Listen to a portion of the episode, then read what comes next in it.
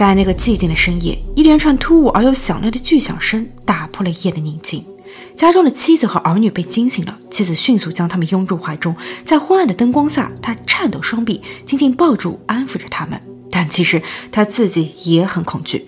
突然间，家的后门在吱咯一声后被推了开来，她的丈夫摇摇晃晃地闯了进来。丈夫的眼神迷离，脸上也写满了恐惧与无助。更令全家人震惊的是，他的身后竟还拖着一片触目惊心的红色。妻子心跳加速，她明白，经过了这个夜晚，他们的生活将彻底改变。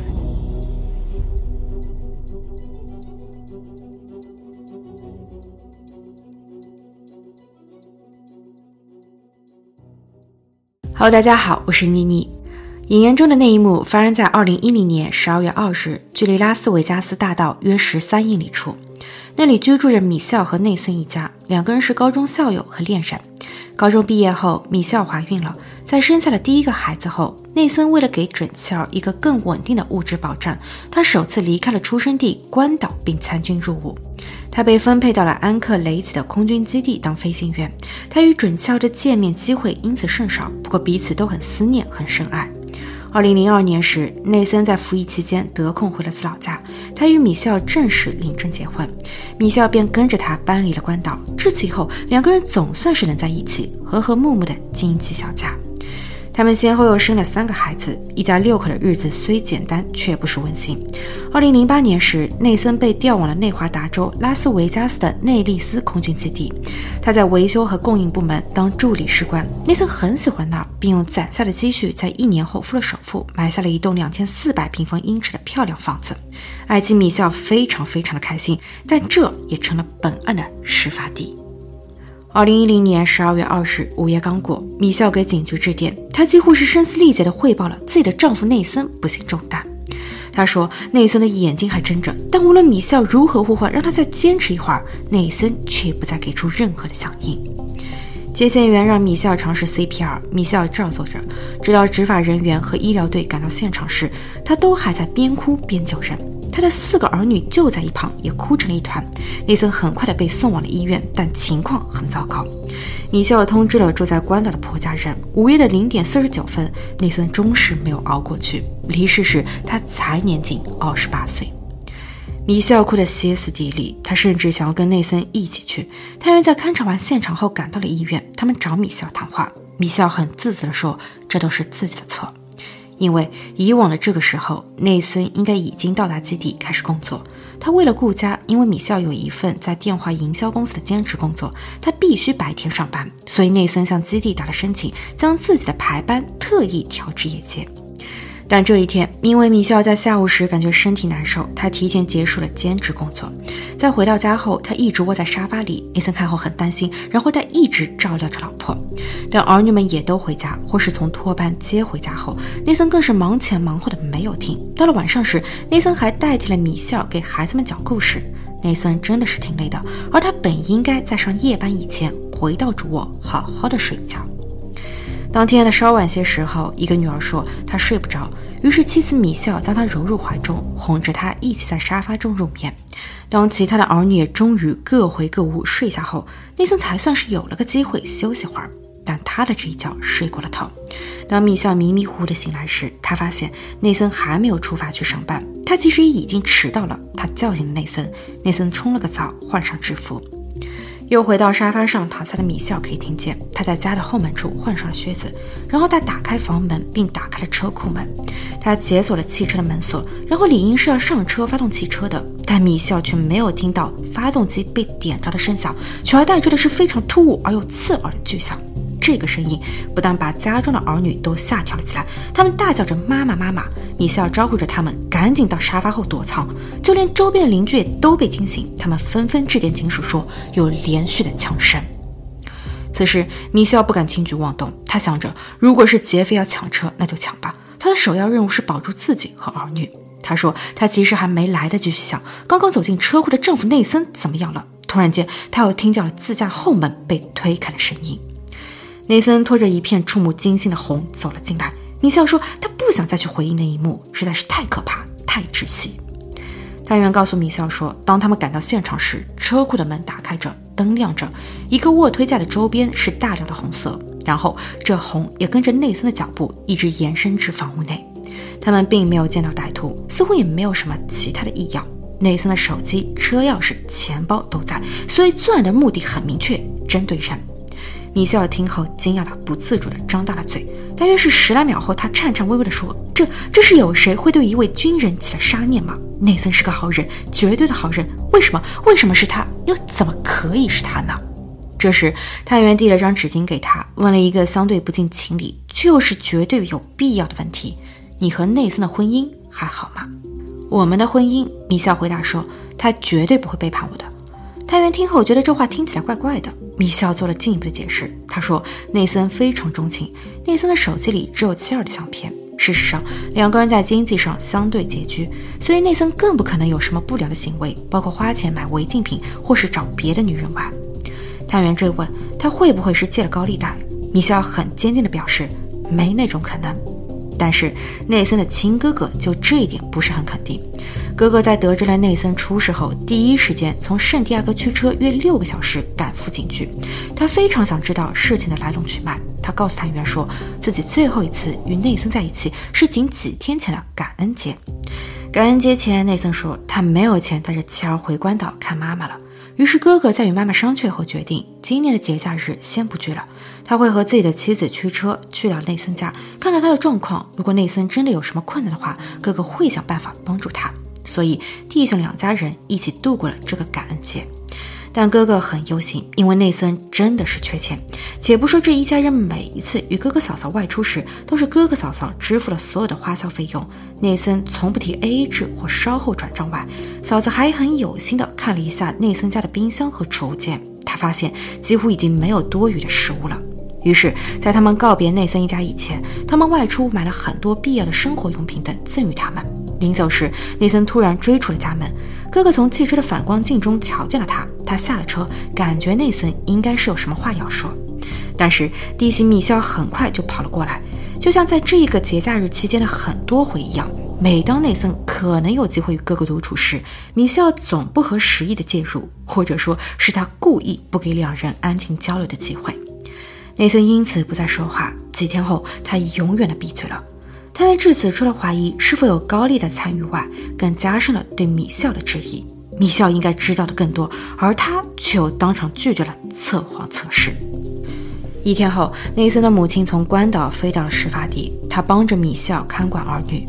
米笑在笔录后返回了家中，他的精神状态很不好，他会时不时的落泪，不吃饭，连水也不怎么喝了。很快，探员第二次找了米歇尔谈话，因为探员已经和周边的邻里进行了交涉。他得知，在事发日的当晚，有一辆黑色的卡迪拉克汽车曾停靠在内森家的家门前。在突如其来的四声巨响后，有人发动了该汽车并逃跑。所以，探员想问问米歇尔是否知情。米歇尔的回答令他们多少有那么点意外。他毫不隐瞒地回答说：“是他。”他，他是米歇尔的同事迈克尔·罗德里格斯。米歇尔在此刻也解开了探员心中的一个疑问，即在内森与米歇尔的婚姻中，男方确实绝不可能出轨，但女方却未必专情。米歇尔承认说，在事发的一年半前，内森接了一个临时项目，前往伊拉克服役。米歇尔整日担心他的安危，却深感寂寞。他一个人在家照料着儿女时，压力和压抑无法被排除和释放。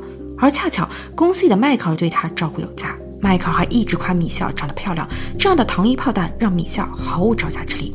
所以在某个时间点上，他们很自然的在精神上劈腿成功。米歇尔说，她没有再进一步背叛丈夫。迈克尔后来也订了婚，但米歇尔知道，迈克尔其实对自己还是很有心的，因为有几回，米歇尔也亲眼瞧见迈克尔会在深夜驾车来到他的住所。他知道内森不在家，却不再打搅米歇尔，他会一直默默地守着他，这让米歇尔非常感动。对此，探员挑了挑眉，有了更多的疑问：迈克尔真的这么大度吗？内森有没有察觉出妻子的移情别恋？而事发晚，迈克尔与内森之间有没有正面碰撞？迈克尔的出现与离开仅是巧合吗？四小时后，下了班的迈克尔来到警署。迈克尔非常配合，他认真地回答了所有的问题。他承认了自己的过犯，包括曾因伪造支票和盗窃被判入狱的前科，以及即便是他与某位姑娘订了婚，却还是在外与多位女人玩暧昧。但是迈克尔也表示自己在内森的事发日那晚并没有去过他家。探员问：“可有什么证据吗？”迈克尔说：“他当天先是去到了沃尔玛超市买东西，然后在那里他遇上了曾经拍成人影片的香农。他们聊了会儿天，喝了点酒，感觉彼此是要在今晚要做一些什么。于是，在午夜的十二点前，他们抵达了某酒店开了房。迈克尔提供了香农的手机号，探员立马进行联络。接听电话的香农几乎是没有丝毫犹豫，他佐证了迈克尔的不在场证明。所以，那辆曾出现在事发地的可疑汽车不是迈克尔的吗？探员给酒店也打去了电话进行核实，酒店方确认迈克尔确实是在那夜开了房。不过，酒店又给出了一条关键信息，即迈克尔首次进店的时间其实是在下午的五点。但根据他之前的说辞，他在那会儿还没有去超市，也没有遇见香农，却已经开了房。为什么？当调查组的专员要来了米笑的手机，然后调阅了所有的通话和短信记录后，他们发现，在事发日晚十一点十二分，即根据迈克尔的说辞，表示他当时应该是在超市与香农卿卿我我，并准备去酒店开始床上游戏时，他却给米笑发送了这么一条短信：“我希望你能感觉好一些，因为 V D 的合同明天就会生效，它真的很令人头疼。”探员问迈克尔什么是 V D 合同，迈克尔说是借钱，因为米歇尔曾哭诉说自己和自己的家人没有钱了，所以迈克尔找了 V D 借了一些钱给他，但这何时一码？该条短信发送了十二分钟后，米歇尔回复说：“我刚被丈夫闹醒了，他说他上班迟到了，哈哈，他冲出了家门，抱歉，合同失效了。”六分钟后，米歇尔报警，内森出事。探员其实没太弄明白这组短信的意思，而之后迈克尔却不再与米歇尔进行联系。探员问迈克尔：“你就没有再关心一下情人吗？”迈克尔则很平静地说：“我没有害内森。”由于到目前为止探员没有更多直接的证据和人证，所以只能暂时放了迈克尔。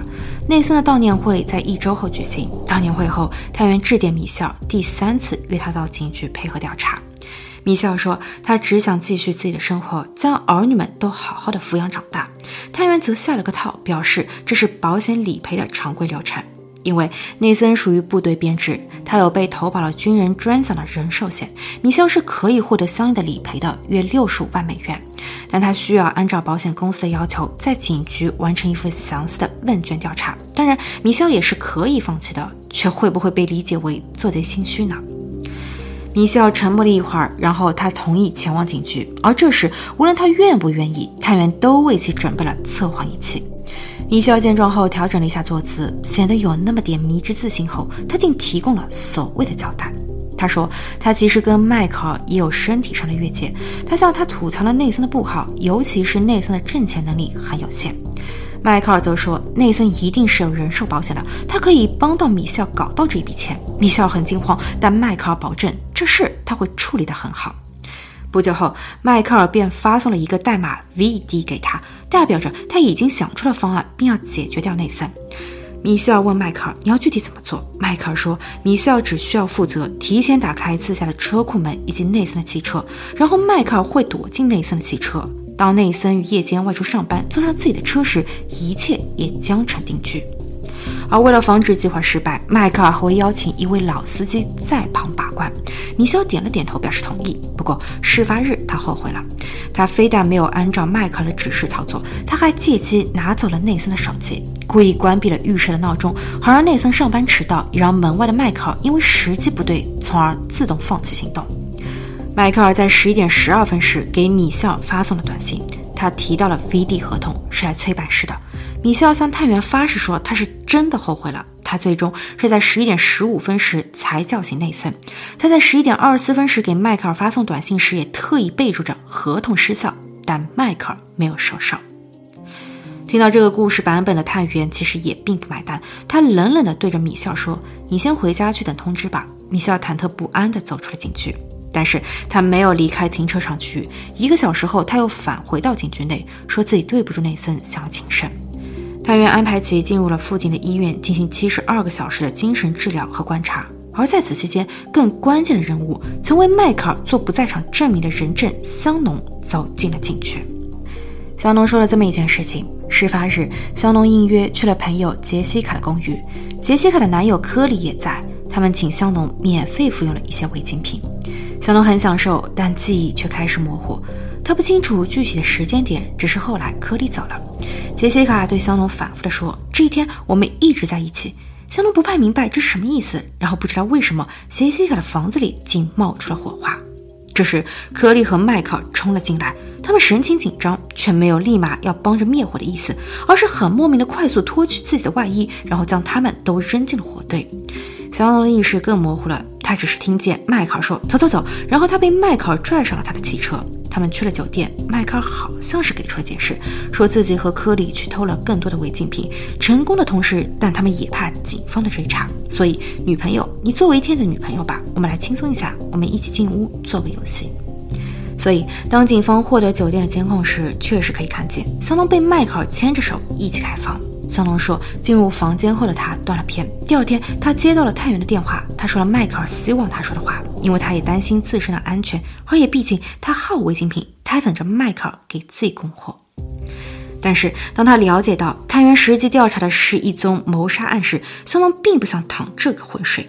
他在迈克尔被问话，然后被释放后与其摊牌。迈克尔不否认，说自己刚刚干掉了一位同事的老公，因为该老公一直在打骂自己的妻子。正义的迈克尔为其私下解决了这个麻烦。小龙好奇的问：“你和你的同事上床了吗？”迈克尔先是否认，不过又很快承认说有那么几回。小龙觉得他没有一句话是可信的，所以最后他选择了自保，即自首和检举。当天晚上，警方逮捕了迈克尔、杰西卡和科里。当米歇尔从医院出来时，等在院方门口的也是数辆警车。案子在五年后的九月份开庭，主犯迈克尔因为一级谋害和共谋罪被判无期徒刑，不得假释。帮凶科里还真的是一位老司机，他曾有过九次非常不良的违法记录。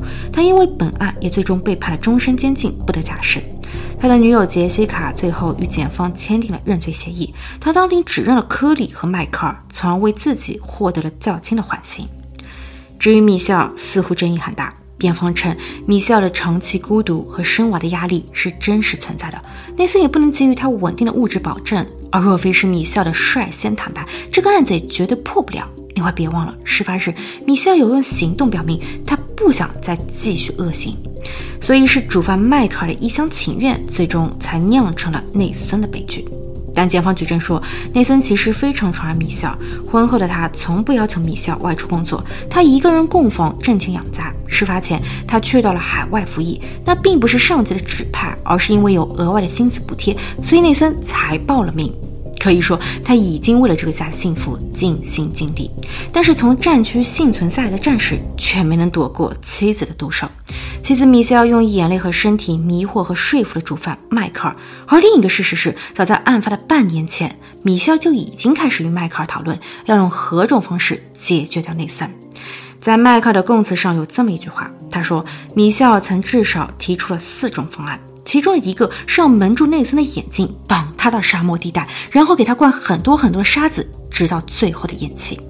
好狠毒的女人啊！警方最后着重指出，事发时米歇尔怀抱着自己的儿女，事发后他假装自己是无辜的旁观者。他说他想要将自己的儿女都好好的抚养长大，但一切又都是在演。米歇尔也最后被认定为是一级谋害和共谋罪，法官或给出死刑的裁决。但内森的家人最后还是念着他的好，替他，或者说是替孩子们求情，因为他们已经没有了那位有礼貌、喜欢冲浪和滑雪、善于舞蹈，并没有什么心机的爸爸。他们也其实没有了妈妈，但仅希望留下妈妈的命，让他在余生能在忏悔中度过。二零一六年三月，米歇尔被判终身监禁，不得假释。好了，今天的故事就分享到这，我们下期见。